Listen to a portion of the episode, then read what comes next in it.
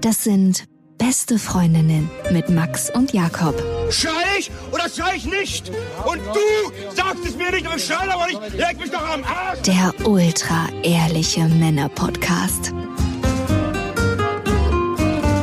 Hallo und herzlich willkommen zu den besten Freundinnen. Hallo. Euer Apfelmittel für die Ohren. Mm. Wusstest du, dass um Gleichgewicht an Positivität und Negativität in dir zu wahren, musst du dreimal so viel positive Gedanken wie negative Gedanken haben, weil die Gewichtung der negativen Gedanken ist evolutionär bedingt viel, viel stärker, weil es überlebenswichtiger war. Also wenn irgendwie da an der Ecke fängt mich immer ein Tiger, wenn du diesen negativen Gedanken vergessen hättest, hätte dich an der Ecke ein Tiger gefangen und du hättest nicht überlebt. Nein, das wusste ich nicht. Ist krass, oder? Dieser Gewichtung. Also ich glaube, bei mir waren es früher zumindest 6 zu 1. Also ich brauchte sechs positive Gedanken, um einen negativen So auszugleichen. stark waren die negativen bei dir. Zumindest waren die so präsent, dass das Verhältnis von positiv und negativ auch so diesen positiven Mindset, den manche Coaches und Therapeuten empfehlen, ne, dass du dir jeden Tag was Positives aus dem suchst, was passiert ist. Ich glaube, diese Formel, die ich gerade genannt habe, liegt dem zugrunde. Dein Mindset und deine Gedankenwelt verändert sich ja auch in dem Moment, wo du dich mit positiven Dingen beschäftigst. Das heißt, du bist zum Beispiel besser in der Lage, dich zu erinnern und deine Wahrnehmung wird weiter. Das heißt, du siehst nicht mehr so im Tunnel, sondern kannst auch auf einem Bild differenzierte Einzelheiten erkennen und dir das merken. mhm. Das ist das Krasse, dass unsere Gedanken ganz klar unsere Wahrnehmung verändern. Wie war es heute? Hast du eher positiv oder eher negativ gedacht? eher, ich würde schon sagen, meine Grundstimmung ist so ein- eher negativ. Ja? Leicht. Woran liegt Schon an der Situation im Ganzen. Aber nicht, weil ich Angst habe oder so, sondern weil mich viele Dinge nerven, die drumherum passieren. Und auch vor allem nerven mich die Medien, wie das aufgebauscht wird. Also nicht, dass es falsch ist oder nicht richtig ist, aber wie die Medien das auskosten und auch in ihrer Form darüber berichten. Und ja, dass das private Leben sich schon einschränkt in der Form, wie es das gerade tut. Und jetzt für dich ganz privat, sag mir mal einen positiven Gedanken, den du heute hattest. Das ist gar nicht so einfach. Kannst du eher einen negativen Gedanken nennen? Ja, Und daran merkst du dieses Verhältnis, 3 zu 1. Dass diese Gewichtung viel stärker ist. Ich kann richtig wie Maschinengewehr loslegen. Ich kann meinen Tag anfangen zu beschreiben. Mich hat's genervt, dass ich heute Morgen so müde aufgewacht bin. Dann hat's mich Was bist du für ein, ein müder Drecksack? Hast du denn am Morgen gleich mal positive Vibes? Ja, ist wirklich, also alles war eigentlich erstmal negativ. Also zumindest mit negativen Gedanken umwoben. Nicht, dass ich negativ durch den Tag gegangen bin und irgendwie. Du kannst das schon ab, deinen negativen Self-Talk. Ja, auf jeden Fall. Du hast dir einen Panzer angelegt. Ja. Ich kann, ja, ich kann schon nicht. Registriert es einfach nur noch. Übrigens wurde mir geraten, mich in BIMS-Quarantäne zu begeben. Von wem denn? Ich bin bei einem neuen Coach. Ach ja, stimmt. Der Ja. neue Coach. Ja, Wieso ist es eigentlich ein Mann? eine Frau ist es. Achso, und wieso nennst Coachin, sorry. Ich sag's doch. Ich hätte es auch nicht gewusst, muss ich ehrlich gestehen. Wieso eigentlich? Einfach, weil ich denke, die Psyche ist wie Gab es einen Auslöser? du warst mein Auslöser. Ach Quatsch. Nein, es gab keinen Auslöser. Ist, ich arbeite am neuen Format. Ich habe ihr dann so ein bisschen erzählt, wo ich gerade stehe und eigentlich bin ich zu ihr hingefahren und hatte gar nichts und habe gedacht, so, was soll ich mit ihr besprechen, weil ich mich super gut fühle. Und Sie meinte erstmal, was beschäftigt dich denn gerade mit so einem negativen Blick? Und ich so, muss mich immer was Negatives beschäftigen? Woran wollen wir denn arbeiten, wenn du gut drauf bist? und ich so, ja, wir können einfach hier mal ein bisschen sitzen und schnacken. Und sie so, nee, nee, nee, was beschäftigt dich denn gerade? Und dann habe ich mich gefragt, möchte ich wirklich eine Beziehung eingehen? Oder finde ich alles perfekt? Mit der Coachin? Nein, Mann. Die ist seit 30 Jahren verheiratet. Ja, da bist du auf jeden Fall. Da bist du das Ich dachte, du Königsdisziplin. bist schon wieder auf Beutefangen. Nein. Und was will ich hier eigentlich, wenn ich hier nicht zur Therapie bin? Es kann nur eins geben. Nein, auf gar keinen Fall. Wäre die Stunde dann kostenlos? Und wo kann ich meine Karte durchziehen? Ich bezahle hier so viel, hier muss doch noch mehr drin sein. Auf dieser Therapie-Couch. Ey, wie oft es das wohl schon gegeben hat. Das, ich hoffe nicht so oft. Das wäre so unprofessionell. Oder man kann, oder in der Vita steht Coach Schrägstrich Prostituierte. Das vielleicht man beides vereint. Sexworkerin, bitte. Ah, Entschuldigung, Sexworkerin. Ich frage mich gerade, wenn ich Therapeut wäre und da kommt jemand zu mir ob ich ein gewissenhafter Therapeut in dem wärst du, ganz ehrlich. Du bräuchtest auf jeden Fall einen kleinen Schrein vor deinem Therapieraum, wo du dich jedes Mal vorher hinkniest und betest, bitte lieber Gott, führe mich nicht in Versuchung. Ich muss stark sein. Oh Gott. Nein, ich glaube, ich wäre halbwegs seriös. Ich würde nicht währenddessen irgendwas starten. Nein, natürlich nicht. Du Aber so eine WhatsApp danach. Jetzt, wo wir uns so gut Was schreibst du denn? Es war wirklich eine sehr interessante Therapiesession mit Ihnen. Hätten Sie vielleicht Zeit, wenn das an anderer Stelle mal weiterzuführen? Vielleicht setzen wir diese gute Stimmung fort in einem anderen Setting. Man soll ja Berufliches mit Private nicht vermischen. Ey, das wäre so dreckig einfach mal, auf keinen Fall.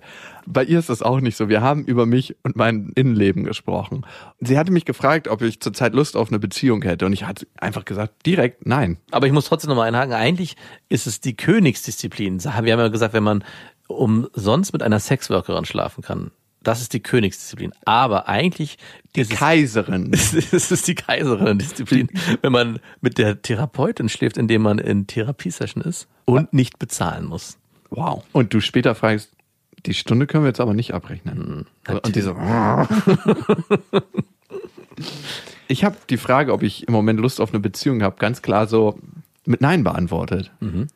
Hab sie gefragt, ob Beziehung immer Arbeit bedeutet, ne? Hast du sie gefragt? Ja, weil das so mein letzter Eindruck ist, ob Beziehung einfach nur leicht sein kann und flockig oder ob das immer Arbeit bedeutet. Und sie meinte, um zu wachsen und das bei dem anderen hervorzubringen, was man alleine nicht hervorbringen hätte können, braucht es Arbeit und braucht es diese intensive Begegnung. Und ich habe einfach ganz klar gemerkt, und ich konnte diese Männer früher nie verstehen, dass ich da im Moment keinen Bock drauf habe. Ich konnte nie Männer verstehen, die gesagt haben, ah, ich mache mir lieber Lenz und für eine leichte Beziehung als eine komplizierte, auch wenn ich dann in manchen Phasen nicht so tief abtauchen kann. Aber jetzt gerade, wenn du mich im Moment fragst, würde ich eher diesen Weg wählen. Die leichte Beziehung. Ja. Und- Hast du in deinem Leben bisher immer komplexe, lange... Le Ey, meine letzte Beziehung war mega ja, komplex. deine letzte, aber du tust gerade so, als wärst du jemand gewesen, der immer... Nein, ich habe diese Sachen immer gemieden. du warst doch eigentlich der...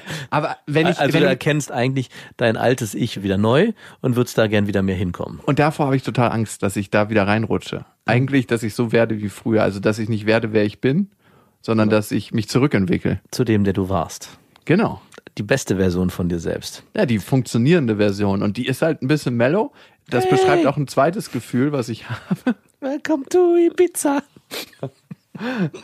Das beschreibt auch ein zweites Gefühl, das ich habe, dass Begegnungen mit Frauen wie hinter einer Glasscheibe sind. So ein bisschen abgeflacht von den Emotionen. Dass ich nicht so richtig heftige Emotionen spüre, wenn ich mich mit einer Frau treffe. Und da meinte sie, das kann auch einen anderen Grund haben. Durch meinen Beruf begegne ich ja Menschen, die zutiefst aufrüttelnde Erlebnisse hatten in ihrem Leben. Wirklich richtig krasse Erlebnisse. Ich habe mit einem Mann gesprochen, der ist einer Frau mit beiden Füßen auf den Kopf gesprungen und hat sie umgebracht bei einem Raubmord. Und ich habe ihn gefragt, wie fühlt sich das an? Und er meinte, das fühlt sich an wie leerer Weltraum. Ich habe gemerkt, es macht was in mir, das zu hören, aber eigentlich müsste es mich von den Socken hauen. Wenn du einem Mann mehrere Stunden gegenüber sitzt, der eine Frau umgebracht hat und so eine tiefe, tiefe, heftige Erfahrung in seinem Leben hatte, mit Menschen, die so eine Historie haben, so eine Erfahrungswelt, mit solchen habe ich ja schon ganz, ganz oft gesprochen, 50, 60, 70, 100 Stück, also mit wahnsinnig vielen.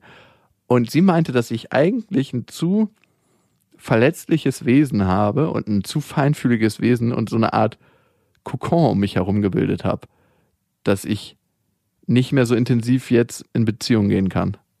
Glaubst du das? Ich habe gerade über sofort am Kopf gehabt, erzählen einem Therapeuten eigentlich Dinge, damit man wiederkommt?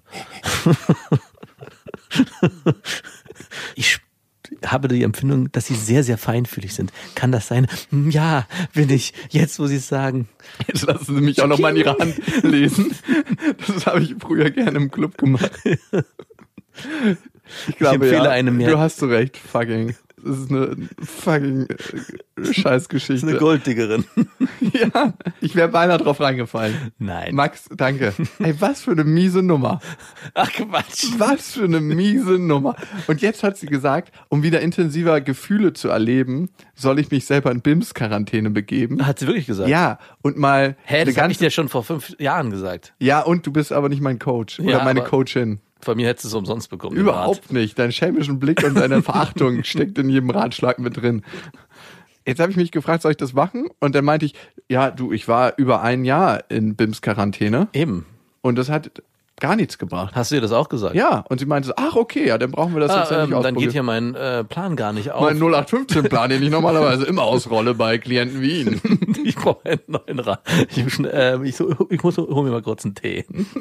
Ich muss mal kurz nachdenken, was sonst noch funktioniert. Herbert, Herbert, ich habe hier einen ganz schwierigen Kandidaten. Der war Mein, schon sogar in BIMS-Quarantäne. meine meine 0815-Therapie funktioniert ja nicht. Ich bin ratlos. Kannst du dir kurz nochmal drei, vier YouTube-Tutorials angucken? Ich wurde reingelegt, oder? ja, ich glaube schon. Äh, Speaking of, wir haben dazu eine Bewertung gekriegt auf iTunes. Ihr könnt uns ja abonnieren auf Spotify, ihr könnt uns abonnieren auf dieser, überall wo es Podcasts gibt und vor allem auch auf iTunes.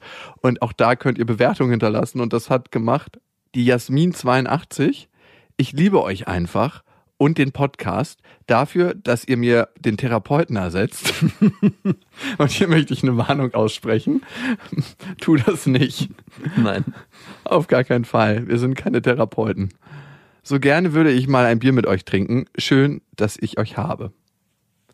Kuss zurück. Sie hat so einen Kuss hinterlassen, wo ich nicht weiß, wie das technisch möglich ist in den Kommentaren. Okay. Ziemlich, ziemlich techy, die Frau, muss ich sagen. ziemlich techy unterwegs. Das ist ein schönes Kompliment, wenn du deiner Affäre sagst, du bist eine ganz schöne Techie-Bitch. Das hat aber auch wieder sowas. Oh. Okay. Keine BIMS-Quarantäne für mich. Ich habe mich selbst wieder befreit. Ich glaube, es war auch das allerletzte Mal, dass ich zu diesem Coach gegangen bin. Ich will dir den jetzt nicht ausreden, der wird bestimmt gut sein. Nein. Ist der denn wenigstens richtig teuer? 90 Minuten Huni, das ist schon teuer, ne? Hm, keine Ahnung, ich war noch nie beim Therapeuten. Das ist kein Therapeut, das ist eine Coachin. Ach so, sorry. Die hat keine Therapieausbildung. Was hat sie denn dann? Das ist eine gute Freundin, die Geld nimmt. Sie ist mein geistiger Mülleimer, der seine Klappe für 90 Minuten öffnet, wo ich dann 100 Euro reinwerfen darf. Die wird jemand sein, der mal irgendwann ganz ambitioniert Psychologie studiert hat.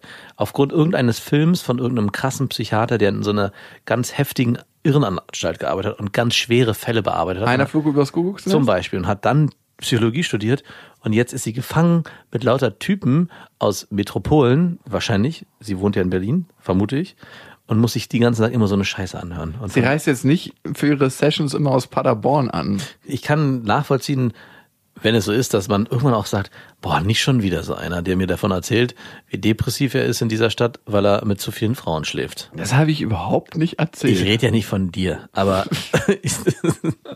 Jetzt zu etwas du Wichtigem. hast BIMS-Quarantäne verschrieben bekommen. Ich würd, hast du da ein Rezept für eigentlich oder wie, wird, wie läuft sowas? Sorry, I can't see you. I'm in BIMS-Quarantäne.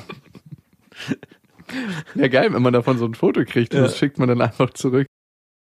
Es hat uns geschrieben Sabrina und sie schreibt, ich war zu eurer Folge Sex mit einer vergebenen Frau beziehungsweise mit einem vergebenen Mann. Ich war 14 Jahre lang verheiratet, hatte zwei Kinder, ich hoffe, die gibt es noch. Und dann war mein Mann durch psychische Gründe potenzgestört. Wir hatten immer weniger Sex und dann nur noch fünf Minuten, falls es überhaupt organisch ging. Tabletten, Besuche beim Urologen, alles negativ. Drei Jahre lang habe ich das ertragen und über mich ergehen lassen, bis ich meine Notbremse gezogen habe.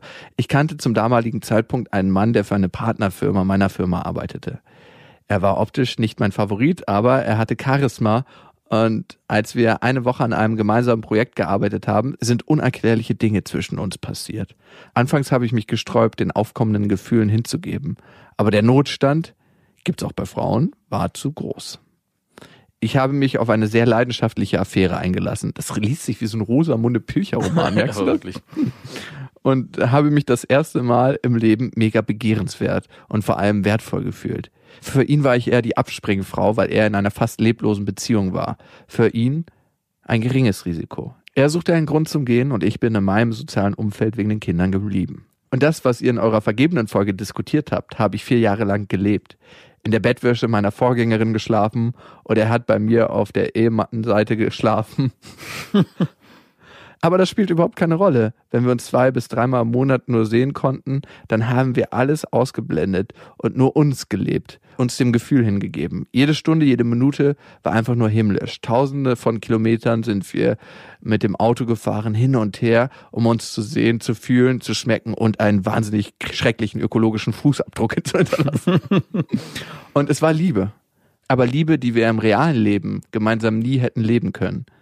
Jetzt seit 18 Monaten ist alles anders. Für mich leider zum Negativen. Mein Ehemann hat mir nach 25 Jahren Beziehung einfach eine Mail geschrieben und mir mitgeteilt, dass er seit einem Jahr jemand anderes vögelt und sich sofort trennen will.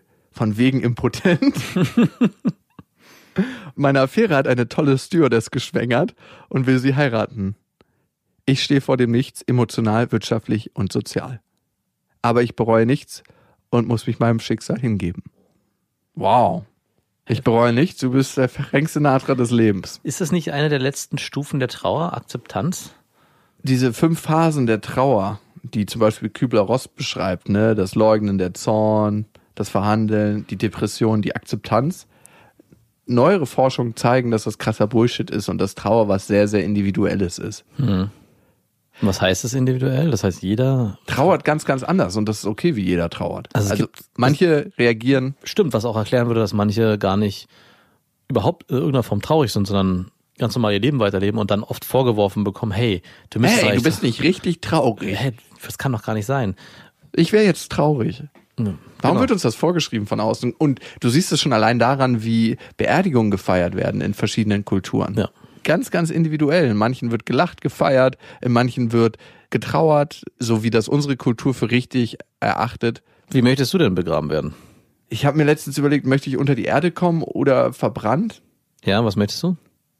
Ich dachte mal lange unter die Erde, Mhm. aber dann habe ich irgendwann das Gefühl gehabt, was wäre, wenn ich doch nochmal die Augen aufmache und dann merke, wie so nasse, kalte Erde in meinem ganzen Körper ist. Ich weiß, krasser Bullshit, aber dann dachte ich mir, da lieber so ein wohlig warmes Feuer. Ich, ich würde gern verbrannt werden, weil das kostengünstiger ist. Also am liebsten verbrannt und auf dem Meer, was ja nicht so einfach ist, ausgestreut. Da gibt's auch kein Grab, an dem sich die Leute festhalten können, weil das finde ich irgendwie auch so makaber, dass man dann immer dahin muss, dann muss man da Blumen hinstellen und dann beschäftigt man eigentlich eine Person, vermutlich den Lebenspartner, mit dem man zusammen war, noch die letzten Jahre damit, sich immer an diesem Grab festzuhalten. Im Gegensatz dazu, wenn man den Wunsch äußert, hey, ich will einfach verpufft werden. Du kannst an mich denken, wenn du dir zu Hause ein Bild hinstellst, das soll reichen. Oder, gut finde ich auch, ein Baum. Man kann ja einen Baum pflanzen. Der sich von deiner Asche nährt und daraus prächtige Früchte hervorbringt. Genau. So ganz verdorrte kleine Äpfel. Je nachdem. verarbeitet werden. Übrigens, ich habe das Geilste erlebt mit meinen Großeltern. Meine Großeltern sind ja immer so, ja, das hast du vergessen? Wie konntest du das nur vergessen? So sind die. Alle anderen sind immer total perfekt. Ich bin zum Glück meistens in dem perfekten Kreis, aber mein Vater, ihr eigener Sohn, der kriegt's immer richtig ab. So. Natürlich. Die sind wirklich ganz schrecklich in manchen. Wie konntest du nur? Und weißt du, was sie jetzt vergessen haben? Nein, weiß ich nicht. Das Grab meiner Uroma zu verlängern. Und ich dachte nur so, yes, ihr habt einen Fehler gemacht. Und zwar einen ziemlich wesentlichen. Ja, gegenüber vom Treptower Park in Berlin gibt's so einen kleinen Friedhof mit einer Kirche auf der Halbinsel Stralau. Da lag meine Uroma begraben. Immer wenn ich jetzt da dran vorbeifahre, egal von welcher Seite, und ich so denke, da liegt mein, nein, da lag meine Uroma begraben. Was macht man mit so einem Grab, was es nicht mehr gibt? Einfach mal Blumen rauflegen auf den nächsten und denken, okay, da liegt noch jemand noch da drunter und noch da drunter und noch da drunter. Aber das ist okay. Viel wichtiger war mir, etwas gegen meine Großeltern in der Hand zu haben, wenn sie das nächste Mal meinem Vater verurteilen, irgendwas an den Kopf werfen, dass er was vergessen hat, was doch so wichtig ist. Und das ist jetzt deine dauerhafte Ausrede für alles, was kommt. Man kann einfach sagen, wie geht's eigentlich Uroma? wie lange wart ihr eigentlich nicht mehr an? Du, ich, aber ich glaube, das ist meinen Eltern auch passiert. Die haben auch zu vergessen, das Grab zu Nee, verlängern. deine Eltern waren einfach nur zu geizig. ja, das kann auch sein. Oh, jetzt sind die schon zwei Jahre tot, jetzt können wir auch mal das Grab. Oh. Wie lange wollen sie das denn mieten? Was ist die kürzeste Laufzeit? Das ist Bei sechs Monate. Es gibt wahrscheinlich, da ist wahrscheinlich umgedreht. Normalerweise sind Verträge richtig teuer, wenn du sie lange nimmst und da ist umso kürzer, umso besser. Aber wir waren bei unserer Hörerin und bei ihrer Trauer und Trauer ist sehr individuell und ich glaube, es ist wichtig, mit dem Trauerprozess für sich ganz individuell auch umzugehen und alles, was da hochkommt, als in Ordnung zu empfinden. sich nicht zu verurteilen für das. Trotzdem gibt es irgendwann den Zeitpunkt, wo ein Herauskämpfer aus seinen eigenen negativen Gedanken sehr, sehr wichtig ist. Jetzt bimst mein Mann, der 25 Jahre mit mir zusammen war, mit einer anderen und kriegt auf einmal wieder einen hoch. Schwierig. Sehr schwierig. Sehr, sehr schwierig, das nicht auf sich zu beziehen. Jetzt hat man, Fast, fast unmöglich. wie würdest du das machen? Also ich kenne das von einer Ex-Freundin, die ich hatte, die ich eigentlich augenscheinlich als sehr attraktiv empfunden habe.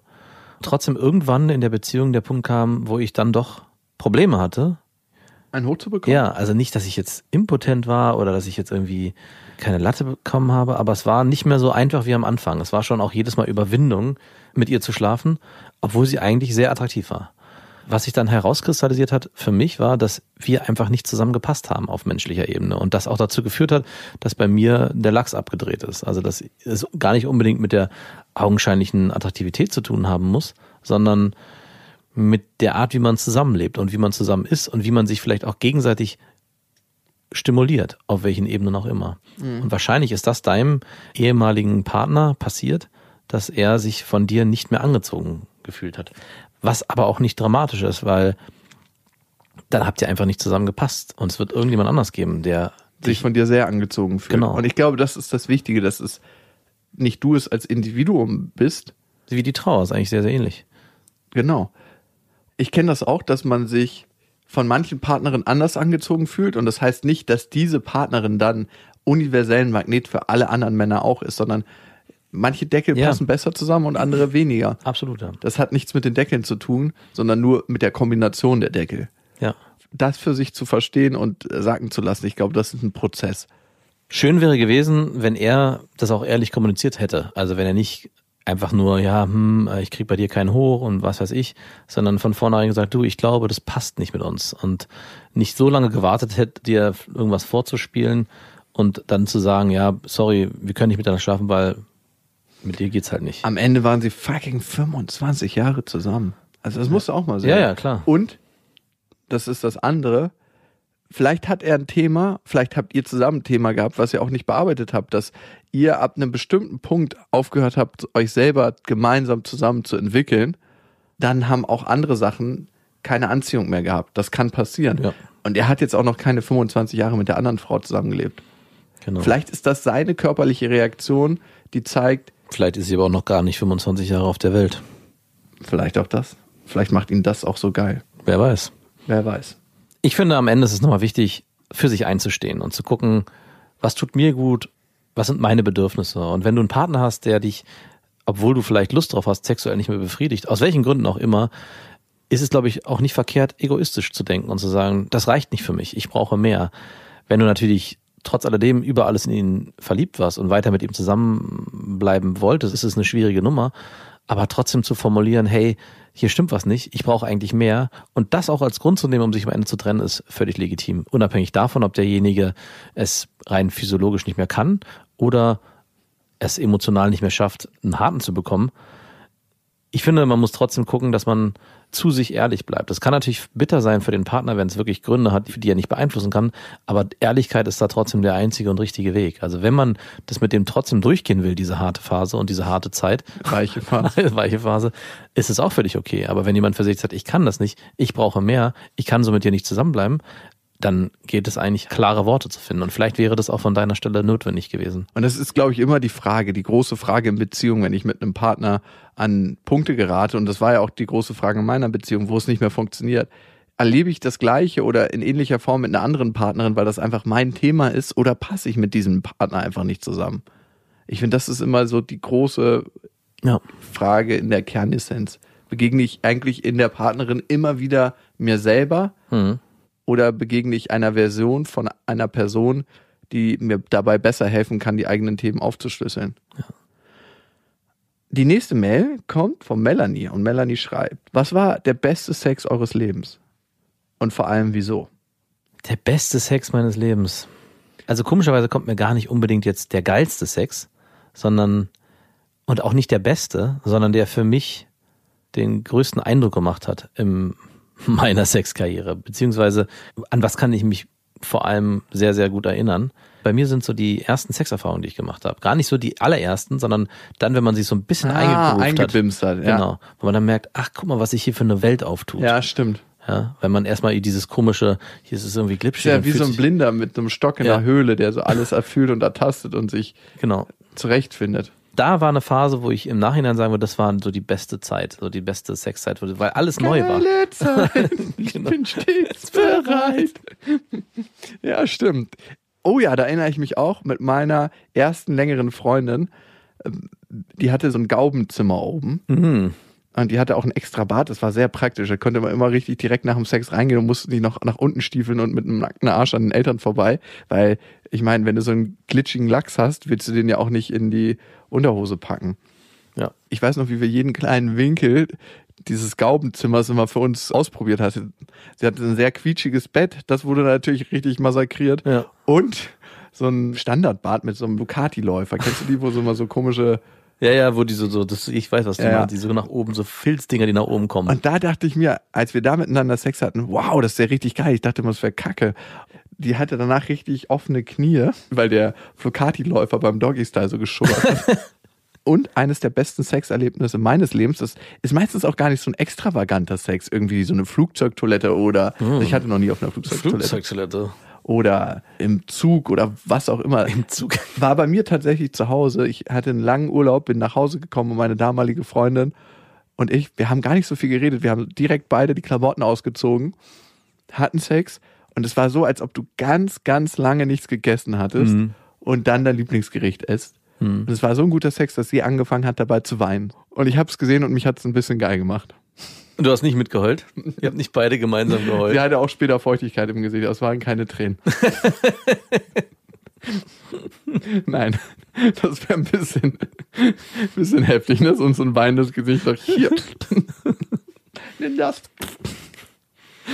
Aber Das war eines der geilsten Sexerlebnisse meines Lebens. Ich erinnere mich auch noch an auch meine erste Freundin, mit der ich viel Sex hatte, die ist dann irgendwann umgezogen in ein Haus und ihre Eltern haben ein schönes großes Bad gebaut mit einer Duschvorrichtung, wo die Das war doch für den Opa, der nicht mehr richtig laufen konnte. was weiß ich, aber auf jeden Fall kamen die Strahler aus allen Wänden, also sie hatte mehrere Strahler an den Wänden, das Wasser kam Und von du allen hast so einen Seiten. richtig harten Strahl hinten reingekriegt, während du genau.